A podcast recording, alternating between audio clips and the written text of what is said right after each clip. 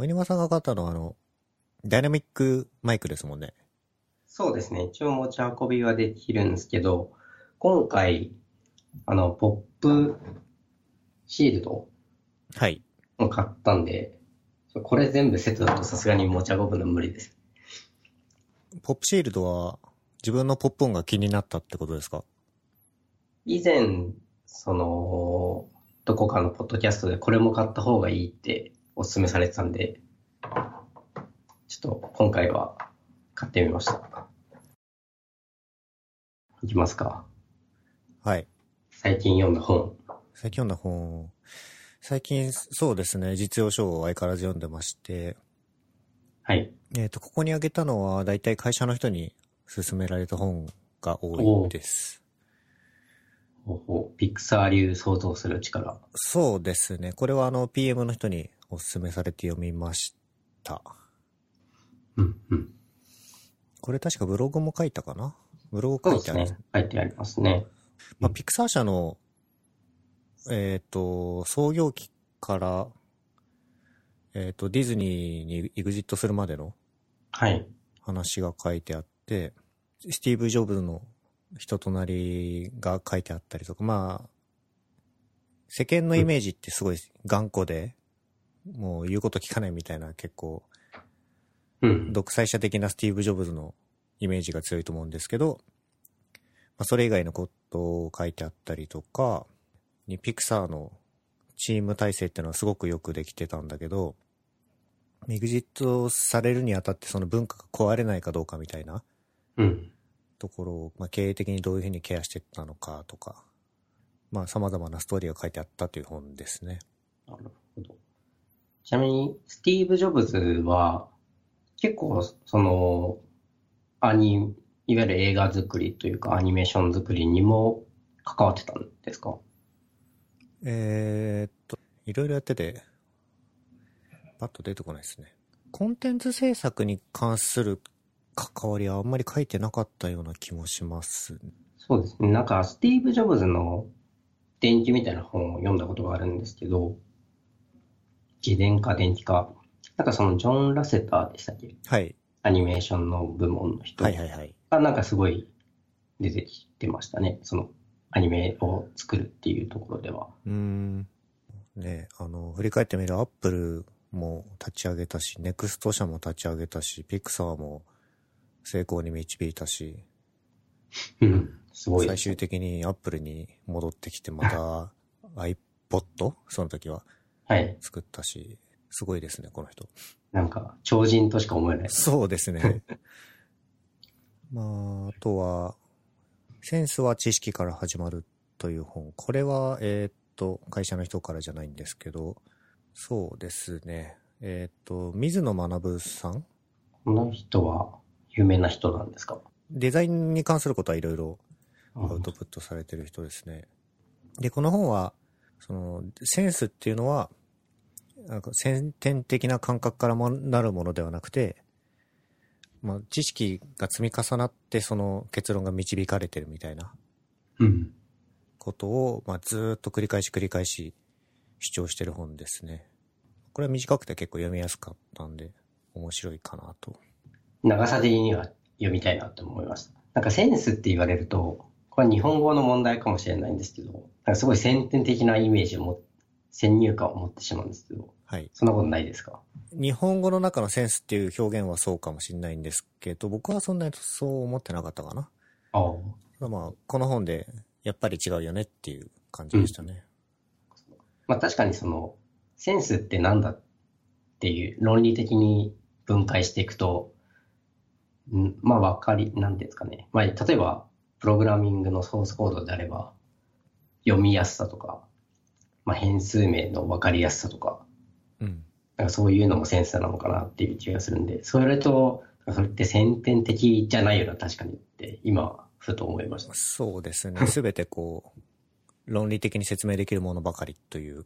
うん。うんあとは、初めての経済思想史。これも会社の人に勧められました。そうですね。これ僕は経済学というものが全然詳しくないんですけど、えっ、と、いろんな経済思想っていうのはまあ歴史の中でいろいろあって、その一つ一つとかいろんなものをかいつまんで体系的に説明しているのがこの本ですかね。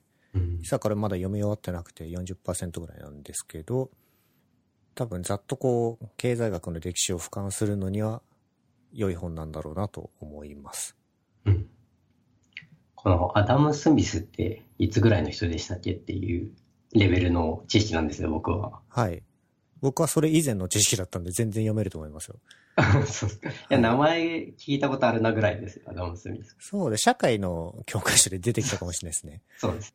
で、しスミスはどういう経済思想を解いて、うん。どういう世界観であるべきかみたいなのを出して、あ、これはこういう失敗があって、その後継者がどういうふうに、なんですかね、新しい思想を持ち込んだとか、うんうんとかとか。これなかなか勉強になりますね。こういう経済思想とか経済学って、まあその、勉強、学問の分野として、まあずっと確立されてるものだと思うんですけど、はい。こういうのって成長してるんですかね？っていう話って書いてあるんですか？こういう本。ああ、最後まで読んでないけど、やっぱり、後から後発の経済学っていうのは前にあった経済学に明らかに影響されて、うん。導かれてるものが多いんで、成それを成長とは呼べるのかなとは思いますね。うんうん。経済学とかが発展してても、こう、金融危機みたいなのは頻繁に起きるじゃないですか。はい。なんかそれってどうなんだろうなってずっと疑問に思ってました。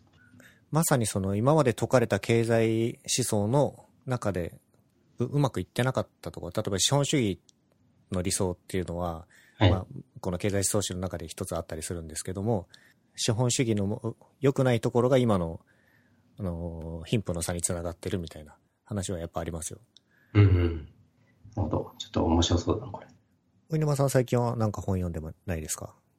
あと、読んでますけど、えっ、と、一つ目が、新しい文章力の教室っていう本で、これはですね、もともと、まあ、自分ブログ書いてるんですけど、文章下手だなって思って、で、学びたいなと思って読みました。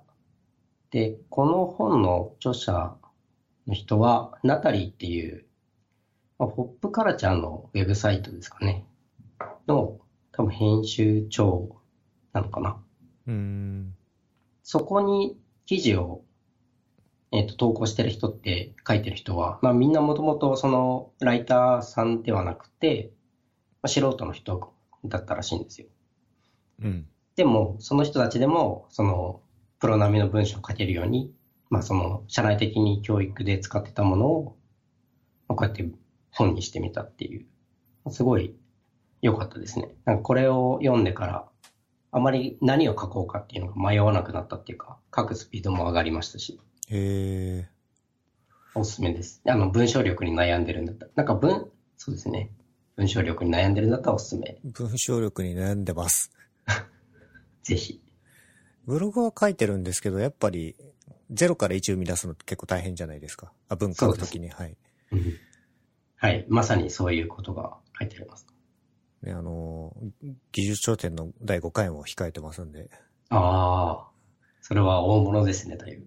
ね、4、50ページ分多分書かないといけないんで、これを読んどかないと。うん。文章の書き方についてもなんか、トレーニングしてくれるんですか？この本は。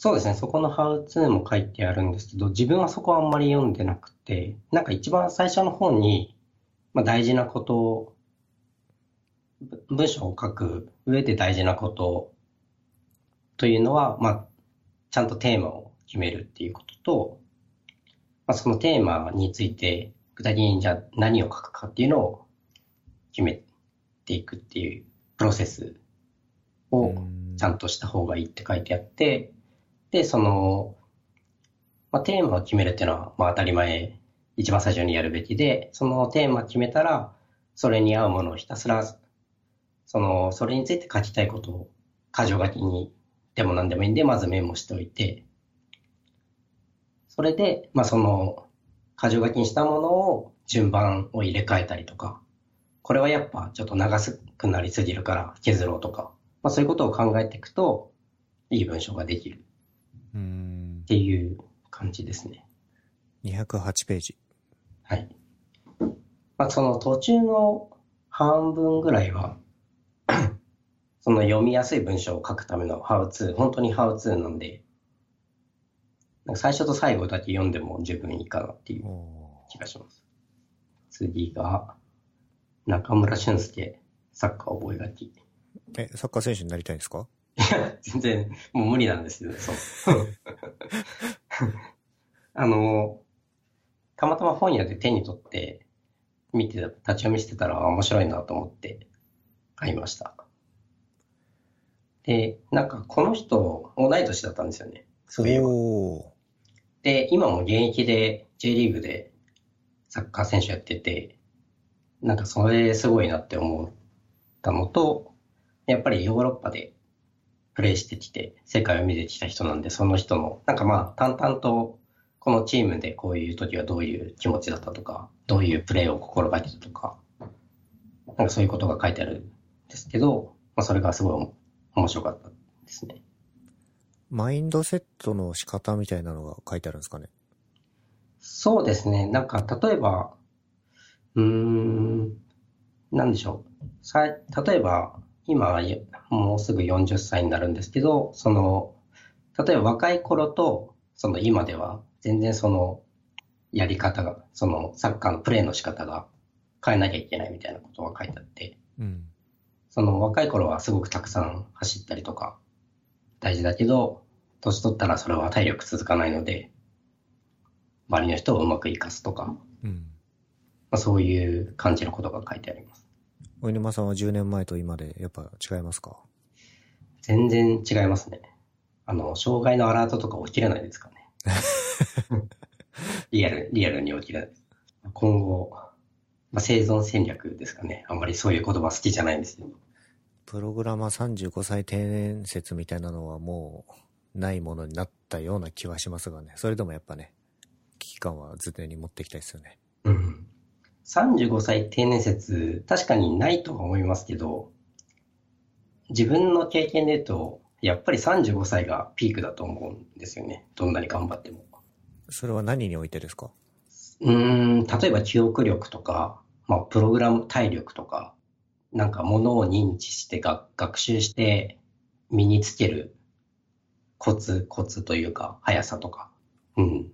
なので、35歳定年説は、実際、人によってはあるかもしれないとは思います。次もう一つが、コンビニ外国人。これは、まあ、ちょっと興味あって読んだだけなんですよ。最近、あの、新宿のドラッグストアによく行ってたんですよ。はい。で、その、店員の多分8割は中国語を喋れる人、中国人もしくは中国語を喋れる人で、はい。で、なお客さんも日本人の方が少ないっていう状態になってて、僕も新宿の大大黒ドラッグにはよく行きますけど、ああ、そう、まさに大黒ドラッグ本当に外国人ばっかですね。ですよね。これどうなってんだろうみたいな。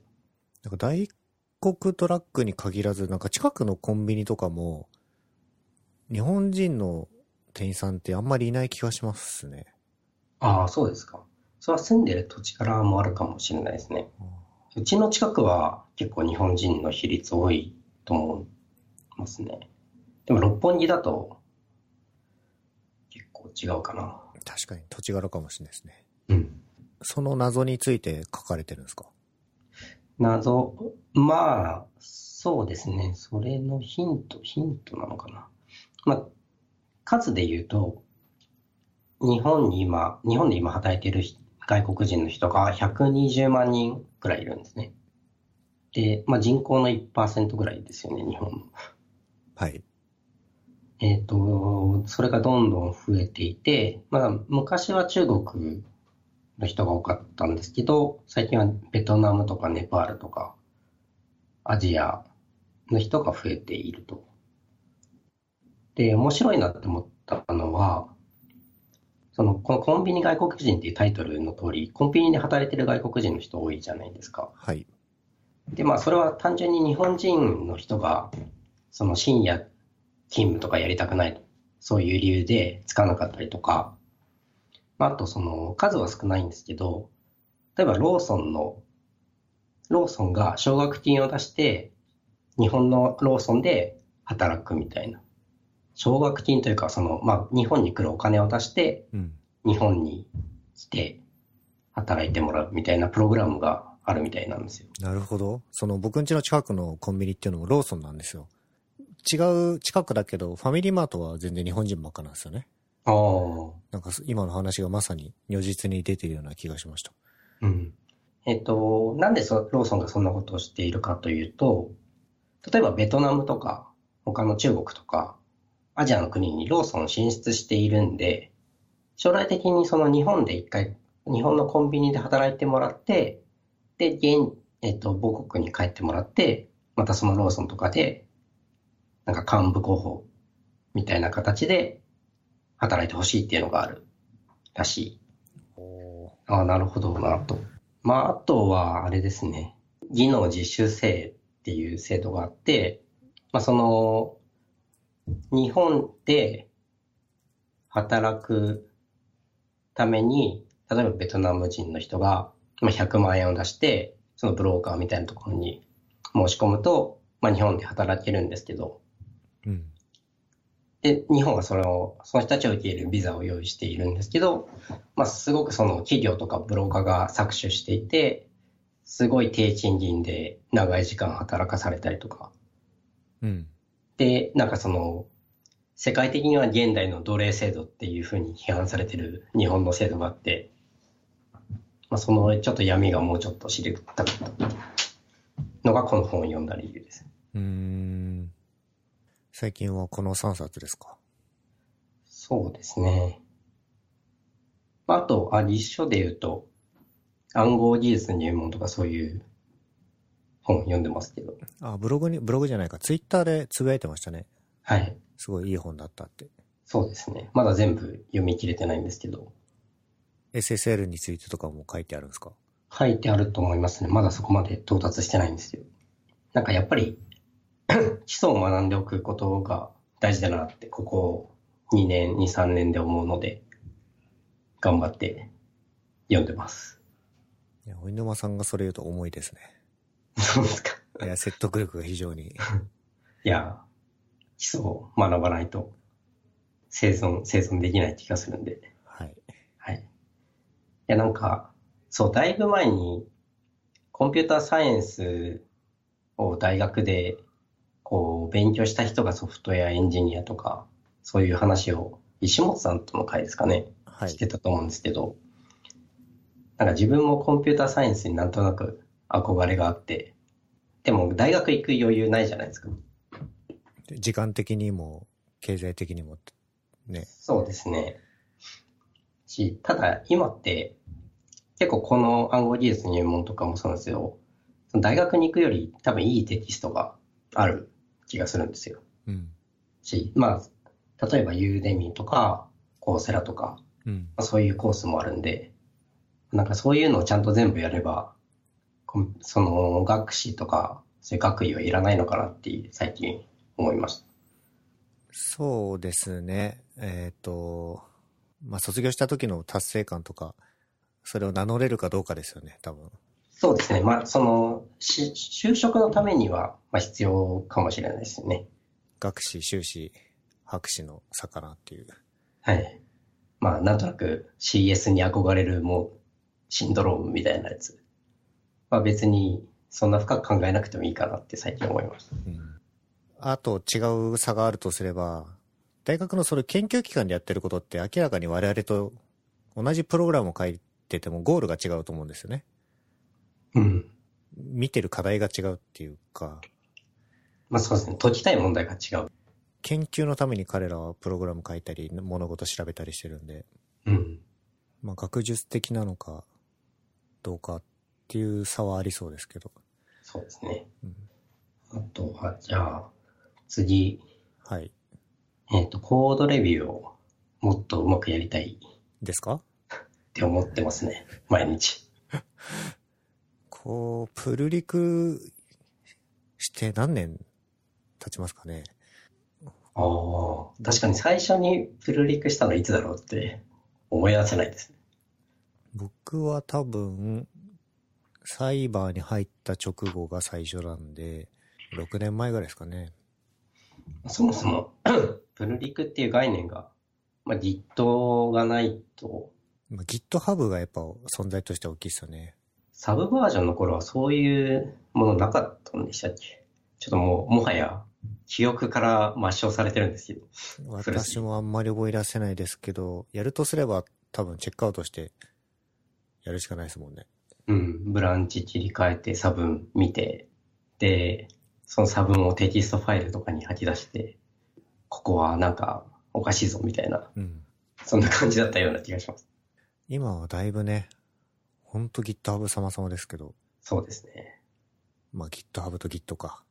まあツール面の拡充っていうのはかなりされたかなと思うんですけど、これはやり方の話ですかね。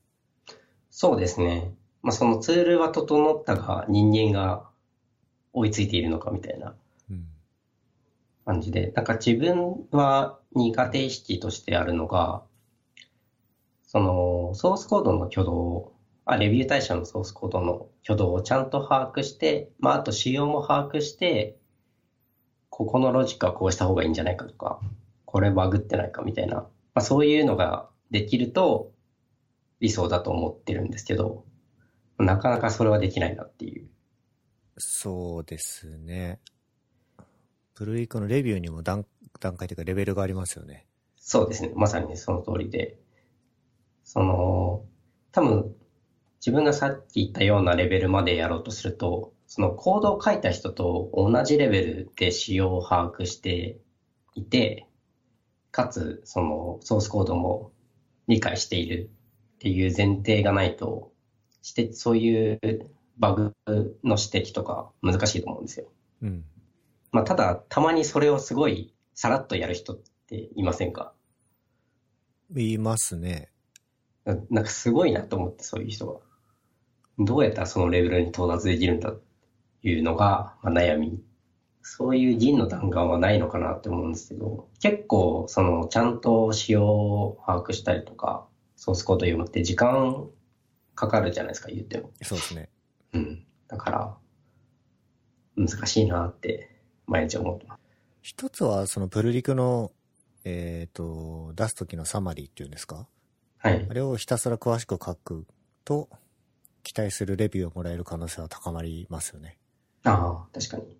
レビューされる側も大事っていうことですね。そうですね。うん。人と捕まえて仕様を全部説明して、この変更はこういう意図だっていうのを説明するのとまあ同じだとは思いますけど。うん。ちなみに、潜水さんはどう、どうやってますか？なんかコツ、自分なりのこう、やり方とか、あります？そうですね。うん難しいな。出す人のそのテンションというか、プルリクのテンションにもよるじゃないですか。まあそのプルリクの中に意図が書いてあれば、ここをこういう理由で見てほしいとかあればそこはちゃんと見るようにはしますけど、はい。自分なりにここ一貫して気をつけてると言われると、あんまりないのかもしれないですね。うんうん。ソースコードね、あの、本当に、例えば JavaScript だと JavaScript レベルで、明らかにこういう書き方のが良さそうかもね、みたいなのがあったら書きますけど、はい。それは、まあ、でも、小さいことなんで。うん。そうですよね。ちなみにソースコード、プルリクが来て、そのコードを読むときに、どういうふうに読んでます？例えば GitHub 上で読むとか、実際自分のローカルに落としてきてブランチ切り替えて、エディターでソースコードをとかあると思うんですけど、えっ、と、変更量が大きくて、なおかつその、アーキテクチャに関わるような変更であればチェックアウトしちゃいますね。うん。じゃあ、そのローカルに落としてきて、その、どういう順番でソースコードを読みますか？単純にその変更されたファイルを上から順に見ていくとか、それともなんか、一番こう、外側の部分から読んで、徐々に中に入っていくみたいな。うん、基本は変更された箇所が分かっているとどこに影響されるかっていうのはレビューする側が分かっていたいポイントなので、うんうん。まあ、だから変更し得る、変更が影響するような場所を順繰り見ていきますかね。なるほど。そうか。どう見てるんですか？自分は、両方ですかね。その変更されてる箇所を上から順に一通り見て、あ、なるほど、この辺が変わってるのかっていうのを把握して、で、その後、なんか、一番お外側の部分から中に入っていく。で、なんかその、どういう呼び出し構造、そのメソッドの呼び出し構造になってるんだろうとか、そういうのを、で見ていく感じですかね。やり方に課題があるんですか？いや、わかんないです。どういうやり方が、あの、コスパがいいのかっていうのを知りたい。やはりちょっと Google のやり方を見た方がいいかもしれないですね。そうですね。これ、でもちょっといろんな人に聞きたいなって思いました。うん。なんか、結構コードレビューにコストかけてると思うんですよ、最近のエンジニアの人って。うん。でも、なんかそのコストに見合うだけの効果が出てるのかっていうと、まあそれは人によってばらつきは当然あると思いますし、個人的には全体で出すとあんまりそんな効果ないんじゃないかなっていう気もしていて、まあ当然それはレビューアーとレビューイの、なんですかね、まあ能力にもよるのかなって思うんですけど、なんか結構コスト払ってるんだからもっとリターン得たいなっていうのが、まあ根本的に思ってることですね。あの、Google の人が言うには、はい。あの、ペアプロとかはしないけど、レビューは絶対にするって言ってたんで、やっぱりレビューの重要度は高いんだとは思いますね。うん。えっと、クロミウムの開発をしている方で、はい。ああ、日本語だ。結構長いですね。で、えっと、一番下の方に、やっていないこと、ほとんど流行っていないことっていうところがあるんですけど、はい。ペアプログラミングはしてないけど、まあ、レビューはやってるよっていう旨が書かれてるんで、きっと多分、非常に重要な文化なんだろうなとは思ってますね。うん。テスト駆動開発もあんまりやってないと。意外です。テストはしっかり書いてるけど、テスト駆動ではやってないっていうことですね、多分。オブジェクト思考、DDD。誰もその話題はしていません。もう、一刀両断。なるほど。まあこれは、ちょっとよ、ぜひ読んでみます。はい。すごい、かなり網羅的に書いてある。面白いです、この記事は。うん。これはいいものを教えてもらいました。そうですね。楽天マガジン使ってるんですか？はい。2ヶ月前ぐらいから使ってて、月400円ちょっとなんですけど、うん。かなりいろんな種類の雑誌が読めるってことに気づいて、継続してます。どういう雑誌を読んでるんですか？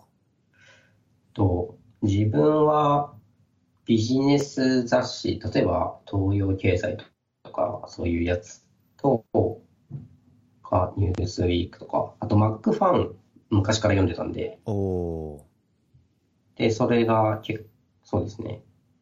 毎月読めるのと、あと最近、ナショナルジオグラフィックが入ってきて、うん。これはすごいなって思いました。うんうんうんうん。400円は安いですね。そうなんですよ。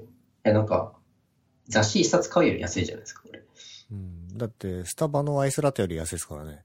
そうですね。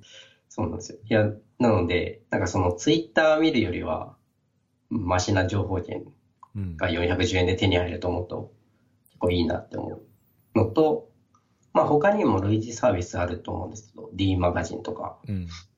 あ楽天マガジンは UI が結構いいなって思いますね。使いやすいです。うん。私、最近雑誌というものを見てないんですけど、はい。なんで見てないかが今分かった気がします。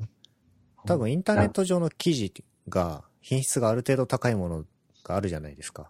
うん。そっちで満足してるからなのかもしれないですね。うん。特にその、えっ、と、ニュースメディアとか、東洋経済なんていうのはインターネット上にもあるじゃないですか。そうですね。ただ一方で Mac ファンとか、そういうゲーム系とか、網羅的にあるわけじゃないから、そうか、なんかネットだけに頼ると偏らないですか？そうかもしれないですね。うん。こういう雑誌サービスでも偏るは偏るんですけど、まあ、とにかくよく最近思うのは、こういうサブスクリプション系のサービスがすごく増えてる、はや、増えてて流行ってるので、うん。なんか物を買わないですよね。うん。まあ、例えば CD とか、DVD とか。音楽とか、漫画とかは全然買わなくなっちゃいましたね。うん。あ、漫画も買わないですか Kindle で全部読んでますね。ああ、買わなくなったというか、まあ、あの、物理では買わなくなった。うんうん。漫画ってこういうサービスあるんですか？サブスクリプション。確かに、えっ、と、さっき Kindle で買っちゃってるって話をしたんですけど、あの、アンリミテッドとかはそうですよね、多分。ああ、そっか。技術書もね、こういう系あるといいですけどね。そうですね。で、えっ、と、海外だとね、オライリーのサファリブックスオンラインが月4000円ぐらいかな。で、読み放題ですかね、個人契約だと。これ日本語もあるんですか？日本語はないんじゃないですかね。うん多分日本のオライリーと海外のオライリーってかなり違う、方針が違っていて、日本は単体でその PDF とか発売してると思うんですよ。多分、洋書のオライリーの本ってそういう単体でもう売ってないんじゃなかったかな。あ、うん Kindle とか Amazon では買えますけど、公式に PDF とか売ってなかった気がしてて、その代わりこれサファリで読み放題っていうビジネスモデルに変わっいつからか変わったような気がします。でもこれ、すごいサービスで、過去にオライリー主催した、そのベロシティとか、はいそういうカンファレンスの動画も全部見れるんですよね。おー。月4000円ぐらいで。これはすすごいコスパいいなって思います。こっちの時間が確保できるなら確かに安いかもしれないですね。無限に時間があるなら、そう。さっきの楽天マガジンとかと組み合わせでずっと継続するかと言われるとちょっと、ね、そうね。時間のかけ方が難しいところですよね。うん。まあ、1ヶ月だけ入ってうん、見たいものだけ見て、やめても全然いいわけですし。そうですね。うん。これはすごいなって思います。話変わるんですけど、結は局、アンドロイド買ったんですか？アンドロイド買いましたね。サブマシンとして。買っちゃったかえ、ダメで、ダメですか？いや、いや、いいです、いいです。ちょっと感想を聞きたいなと思って。あ、でもその、P20 ライト、P20 っていうんですかね。うん。ライトを買ったんですよ。ファーウェイの。はい。これは、まだ買って、使って2日ぐらいしか経ってないんですけど、すごいいいですね。おアンドロイド8。まあ、I、僕は iPhone8 を普段使ってるんですけど、動作的速度的にはほとんど変わらないというか、むしろこっちの方が早いのではっていうぐらいなのと、まあ、カメラの性能もなんとなく良さそうん。うし、まあ、バッテリーも Android なのに1日使ってても全然大丈夫なんで、うん。すごいよくできてるなって思います。ちなみにカメラの性能もバッテリーの持ちも iPhone8 もだいぶいいと思うんですけど、うん。なんかそれ以外の差分って何かありますか ?Android のがいいっていうポイント？ああ、その慣れれば指紋認証がその背面についてる、はい。あれは慣れればいいのかもなって思いますね。うーん。ちょっとわかんないです。まだ使い始めなんで。もう、あと iPhone の親指の認証に慣れてしまってるので、うん。そのぐらいかな。そこまで深く使ってないんで、まだ。我々がみ、あの、Google の認証にいろいろ依存してるなと思ってて。ああ、確かに。最初から Google 認証しておけば、いろいろ認証が通った状態になる。いろんなアプリが認証通った状態になる。そうですね。Google の OS がもう OS レベルでサポートされてるんで、うん。それは大きいですね、確かに。Chrome 起動した時もシームレスだし、でもありとあらゆる Google OS がうん。iPass 入れなくて済むんで、かなり大きいですね。確かに。あと、検索もすぐできますしね。ですね。うん。確かに、Google サービスを強力に使っている人は、かなり良さそうです。はい。はい。